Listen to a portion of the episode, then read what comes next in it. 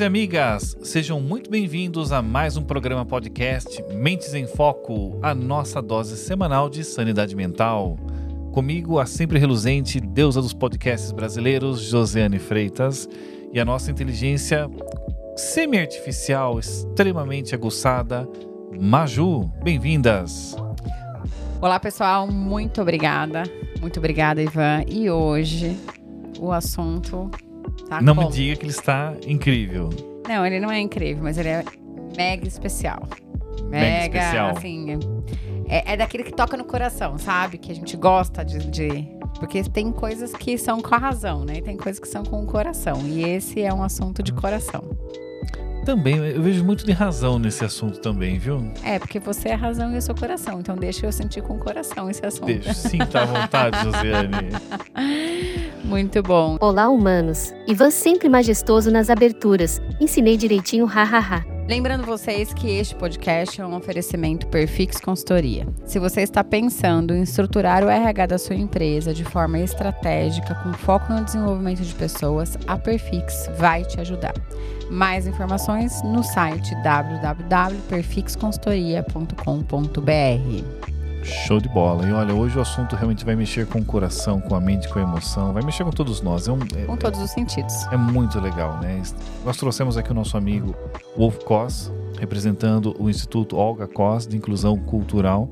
A gente vai falar um pouquinho sobre ESG, como essa métrica funciona no mundo corporativo, é, relevância, contar um pouco da história do Wolf também. É, é um- tá, tá top, tá top. Vou, vou realmente concordar com a Jo que o programa tá muito legal. Bem-vindo, Wolf. Obrigado, bom dia a todos.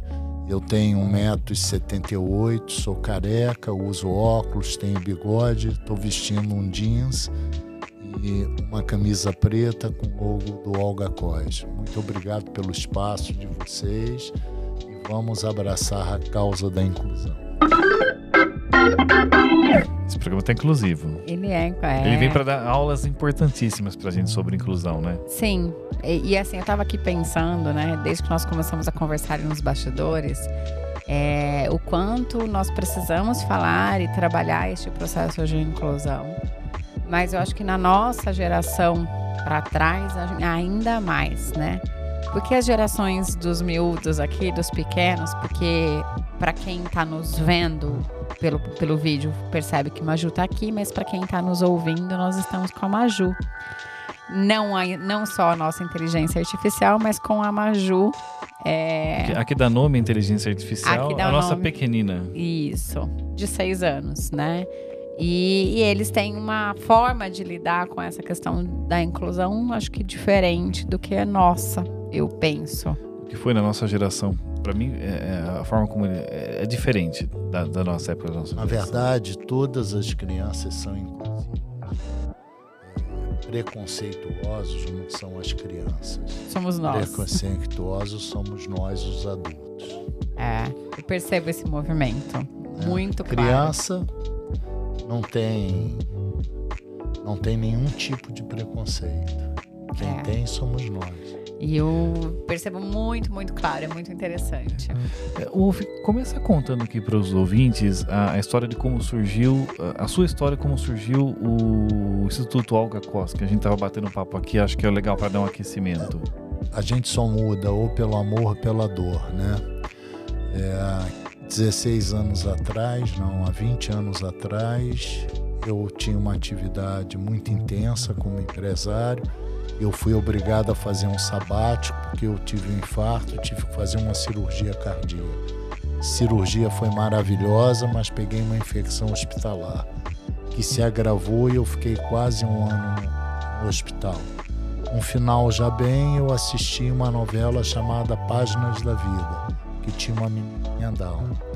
E aí eu e minha mulher resolvemos fazer um instituto de inclusão em homenagem à minha esposa, que não deixou eu desistir de viver. Nós demos o nome de Olga e ela trabalha com a gente, ela é médica, pediatra e ela é a mentora de todo esse instituto. Um ano no hospital. É quase um ano. Tava quase soprando as velhinhas ali. Olha, é, eu descobri algumas coisas importantes no hospital. Primeiro que janela não abre para o cara não se suicidar quando fica muito tempo, né?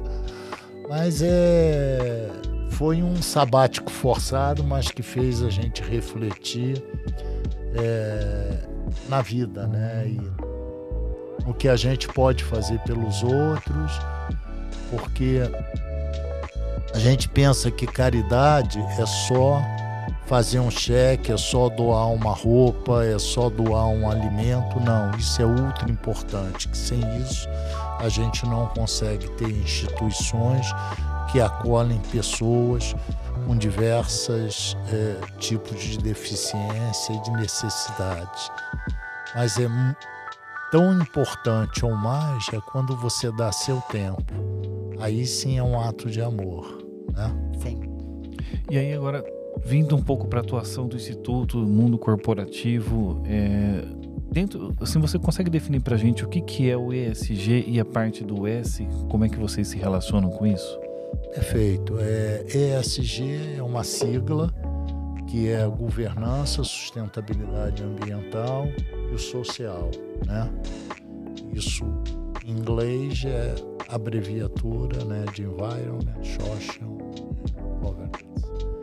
É, o que acontece é que essa sigla nasceu de uma agenda que foi feita pelo Kofi Annan em 2004, então já temos duas décadas disso, né? Que ele fez a agenda Who Cares Win? Quem cuida ganha. E aí o mercado financeiro adotou essas siglas. Né? Então você tem a governança corporativa. O que é a governança corporativa? É um tratado comportamental de acionistas, diretores e funcionários de uma empresa, que se reflete através de normas e do balanço das empresas. Né? Mas, na verdade, se a gente for analisar, ela é autodeclaratória porque o balanço é autodeclaratório, a governança é autodeclaratória, né? Aí você vai para o ambiental. O ambiental, dentro da cadeia alimentar, o elo mais fraco é o ser humano. É o primeiro elo da cadeia alimentar ambiental que vai sumir. Então você tem cataclismas, você tem inundações, você tem terremotos, você tem alimentação que falta no mundo inteiro. Então é essa essa sustentabilidade ambiental ela alavancou os fundos sustentáveis que foi feito um ano e pouco depois pelo BlackRock, mas que também são autodeclaratórios. Não existe métrica para medir uma governança, e não existe métrica para medir totalmente a sustentabilidade ambiental. E o social? Nós passamos dois terços do nosso tempo dentro do ambiente de trabalho. Essa é a verdade. Né? Você, tanto com trabalho remoto, aliás, o trabalho remoto eu diria que é mais tempo que você passa no ambiente de trabalho, porque você fica acessível 24 horas. É, você tanto tempo no trabalho, você tem que medir qual é a relação social que você tem no seu ambiente de trabalho. Nós do Instituto focamos o social no trabalho, porque através do RH e através de, das empresas, nós podemos fazer uma transformação né, que o mundo tanto precisa. E a pergunta que nós fizemos foi: como você inclui uma pessoa afrodescendente, gorda, idosa, com deficiência física, deficiência intelectual, cega, surda, minoria religiosa, em vulnerabilidade social e diversidade de gênero no ambiente de trabalho? Essa foi a pergunta que a gente fez. Né? Tem resposta? Tem resposta. Né? É, que é praticada é, em parte pelas empresas, já, já existe isso. Você tem cinco variáveis que é preciso medir para você ser inclusivo. Primeiro é arquitetônico né? você tem que ter acessibilidade no teu ambiente de trabalho. Mas essa acessibilidade não é só no espaço que você está trabalhando. Essa acessibilidade tem que ser territorial. Porque como a pessoa chega no prédio que ela trabalha, uma pessoa volta para sua casa. Sim. Né? Então você tem que medir isso também. A segunda variável é atitudinal. Como é que você acolhe uma pessoa que tem uma diversidade? Terceira é comunicacional. Como é que você ouve essa pessoa? Como é que você fala com essa pessoa? Como é que a companhia, a diretoria fala com seus funcionários? Seus funcionários são ouvidos? Como é que você fala com seu cliente de dentro para fora e fora para dentro? A quarta é metodológica. Como você transforma essas atitudes, né, numa metodologia assertiva que isso vire missão, valor e visão da sua empresa. E a outra é programática. Como é que você faz é, a pessoa crescer dentro da, da empresa para poder atingir um, uma liderança dentro da empresa? Eu acredito que essa transformação nas empresas nunca teve um momento tão propício para essa transformação mundial. Até porque mercado financeiro adotou a sigla ISG como um parâmetro de transformação. No último século, nós vivemos todas as revoluções, do tear manual para o tear mecânico. Hoje a gente vive a quarta grande revolução, que é a comunicação e interatividade e agora, já nas duas últimas décadas, existe um movimento de transformação. Se você pegar o ISG, você vai ver que a governança é um tratado comportamental para o homem. A sustentabilidade ambiental é para cuidar do homem no planeta Terra. E o social é um tratado do homem para o homem e pelo homem. É como eu te acolho, né? Eu não preciso ser PhD para poder ter, é, agregar alguma coisa no meu ambiente de trabalho. A inteligência emocional, a inteligência racional, elas se completam. Nós aprendemos com todo mundo. Sim. Todo mundo tem algo para ensinar. Nós é que não sabemos ouvi-los. Ouve, e como é que a gente faz para medir efetivamente a, o aspecto social dentro da visão ESG? O que nós fizemos lá no Instituto foi criar uma métrica que mede a inclusão no ambiente de trabalho. O social, ele começa por aí, mas ele é muito mais do que isso. Na hora que você trabalha a tua empresa, você vai começar a trabalhar o território que essa empresa atua. Então você vai buscar como sua empresa, depois de cuidar do seu funcionário, pode cuidar da sua coletividade. O Brasil é um país muito generoso, mas a gente se une nos grandes eventos trágicos. A gente tem que criar uma cultura de entender que socialmente nós temos uma obrigação. Nós temos que ter uma, criar uma cultura que nenhuma pessoa está sozinha no mundo. Eu acho que é o caminho é você começar na educação no ambiente de trabalho, porque como você vive dois terços do seu tempo no trabalho, você leva isso para casa. E, e, e aí os miúdos ter isso como exemplo. Sim. E como que foi esse processo de, de ser a, é, a questão da métrica, né? Do, do Imetro como que foi o processo todo aí de acho que foi validação, você, é. né? Então eu vou explicar rapidamente da seguinte forma. Nós começamos a desenvolver, junto com direitos humanos e junto com várias universidades, o Índice Brasileiro de Inclusão, que já foi é, atestado pela Organização de Estados Ibero-Americano.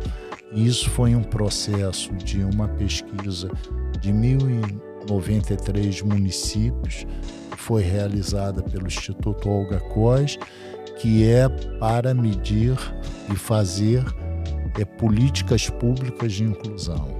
Né?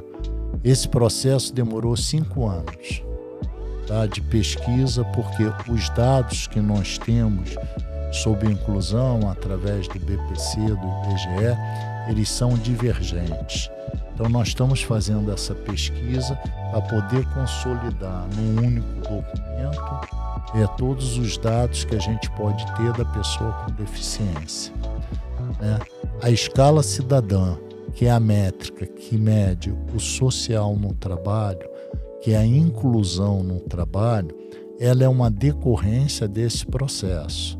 E aí, quando nós fizemos essa pergunta, nós começamos a pesquisar e analisar, junto com outras universidades, como a gente resolveria isso. Aí nós fizemos cinco variáveis com 20 indicadores e 37 requisitos.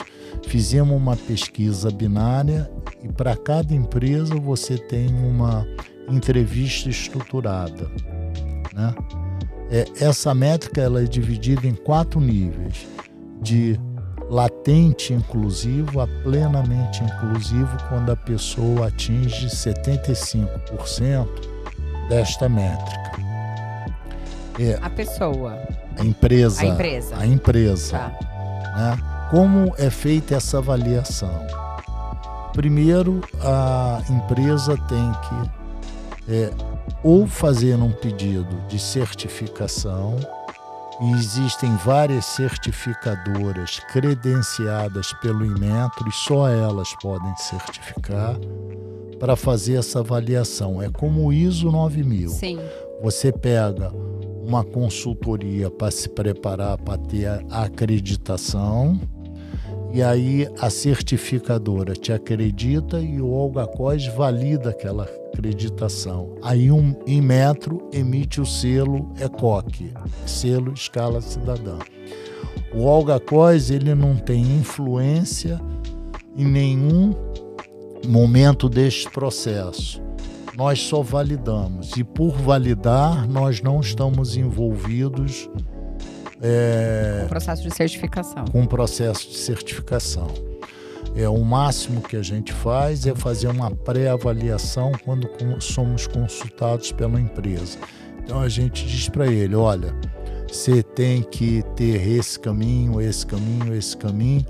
Tem lá no site várias empresas de consultoria que podem te ajudar. Você vai lá, escolhe uma.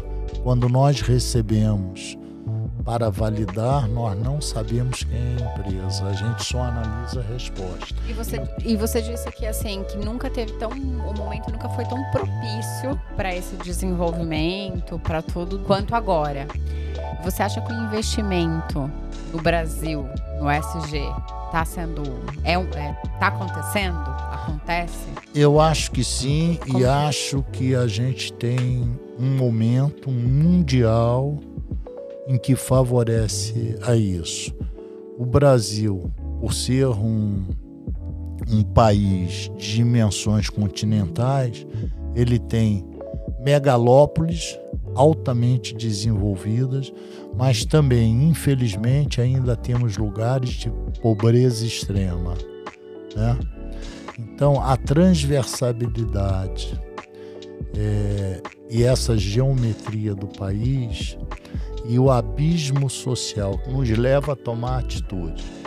Na medida em que um presidente sobre a rampa, uma diversidade enorme de nós brasileiros, na medida em que povo brasileiro é altamente receptivo é, a todos os imigrantes, na medida em que o povo brasileiro é extremamente generoso entre si é, e a pressão internacional de clima, de governança e de social faz com que o Brasil hoje possa ser o maior protagonista da inclusão mundial.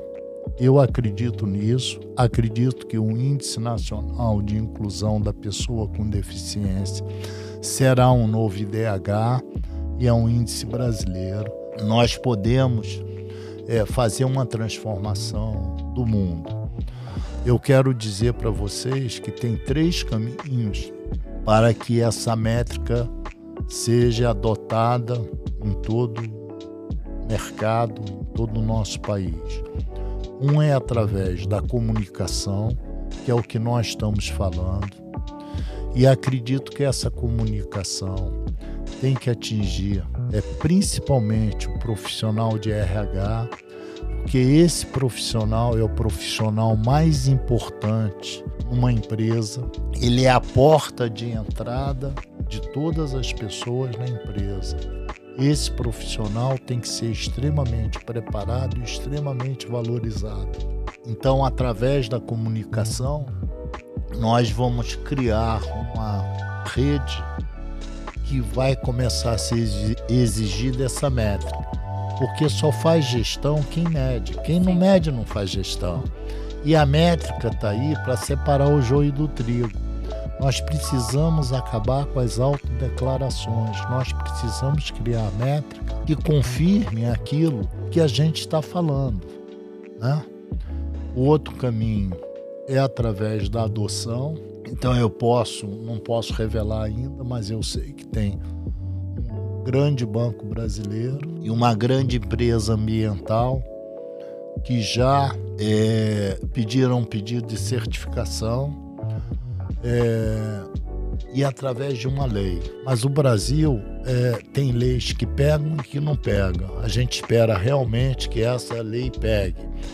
E o que é mais legal nisso é que todos os partidos, com todos os matizes ideológicos, e mesmo com todas as divergências, entendem que a escala cidadã e o índice nacional brasileiro é o caminho para a gente fazer inclusão.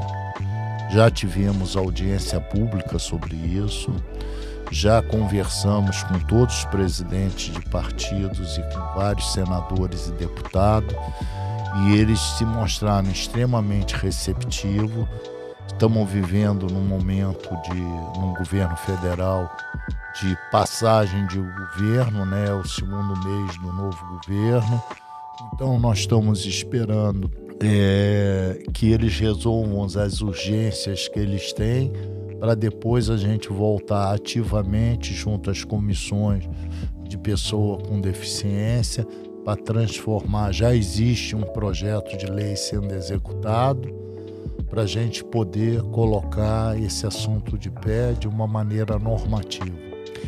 Você lembra a fala do Sérgio Nardini, que dizia que, que ele fala assim, então eu não consigo, eu não lembro o termo, mas um é chamar para o baile e o outro é chamar para dançar. É, falava que inclusão é, é, é chamar a pessoa para dançar. É que ele tinha uma palavra intermediária que era é, convidar para o baile. Lembrar, mas enfim. É, inclusão não é você levar a pessoa no baile. Inclusão é que essa pessoa dance no baile. Isso, é. é essa é, a é, diferença. É.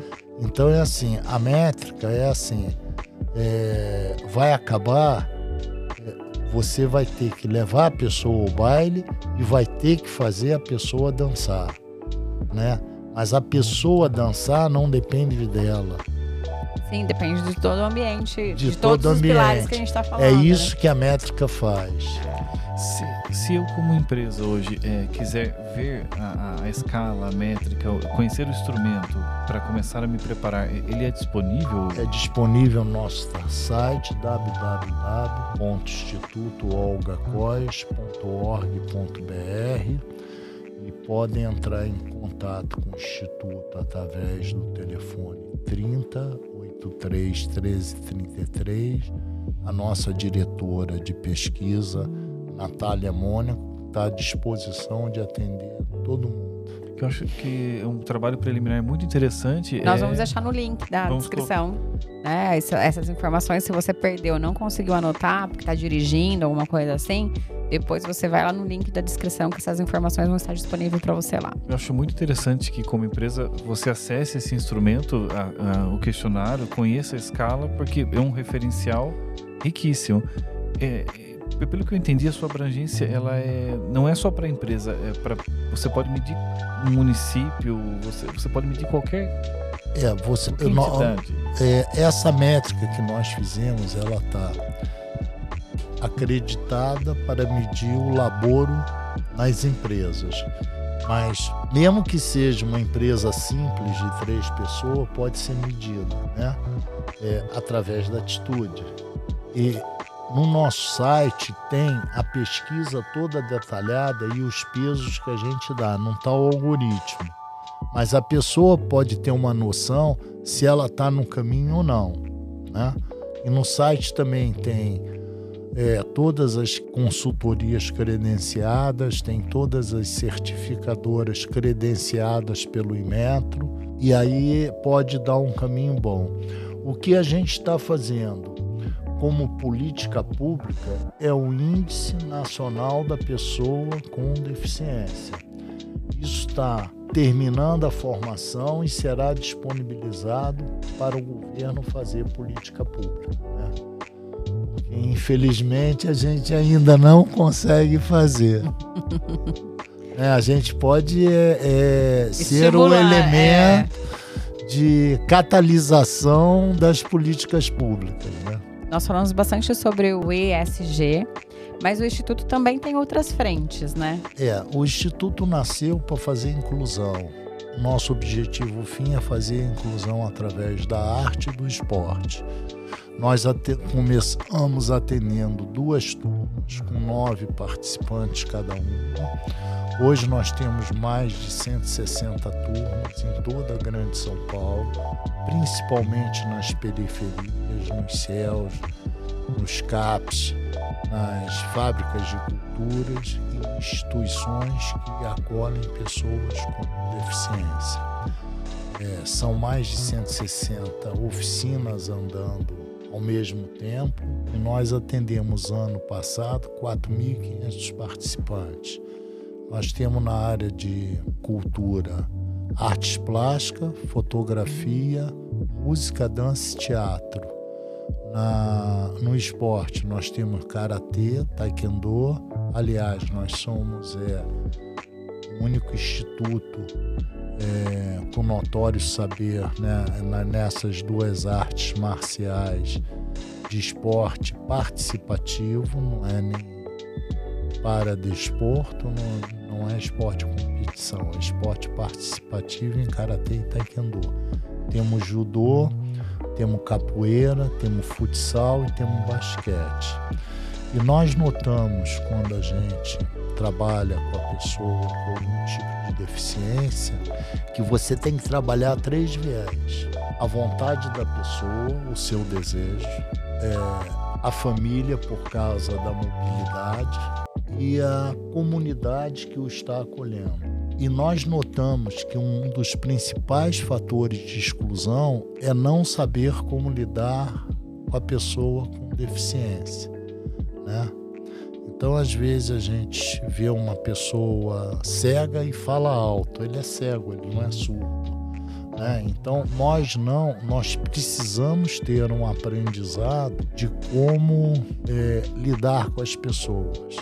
Então, como eu não sei como me comportar com você que tem uma deficiência, eu te excluo. Então, como é que você combate isso? Fazendo a convivência.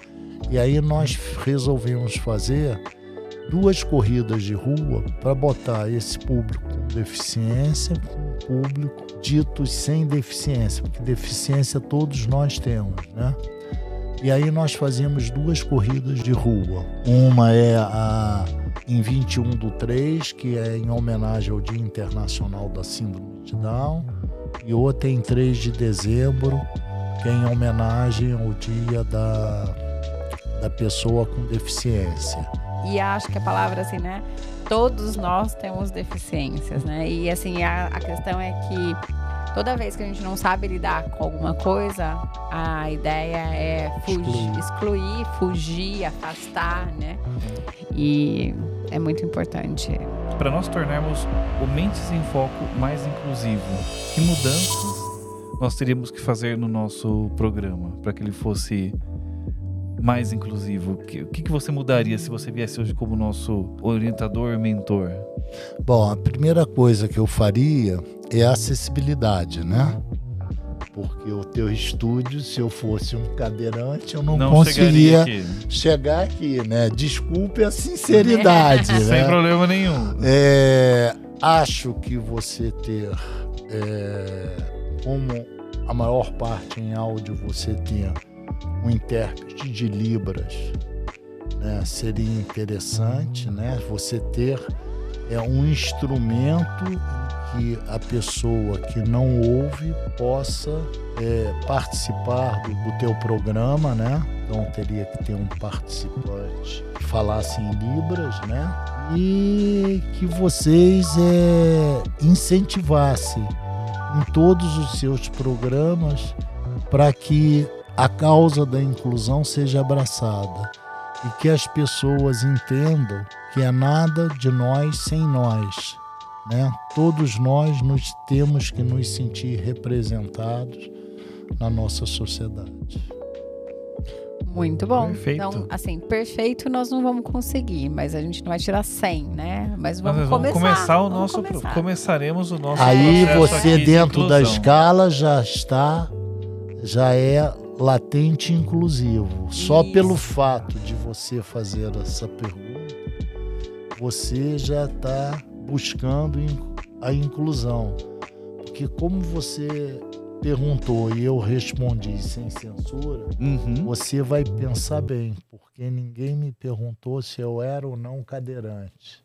Correto. Não, não, não fizer. Tá, Fábio, Fábio, está nos ouvindo agora e nos vendo?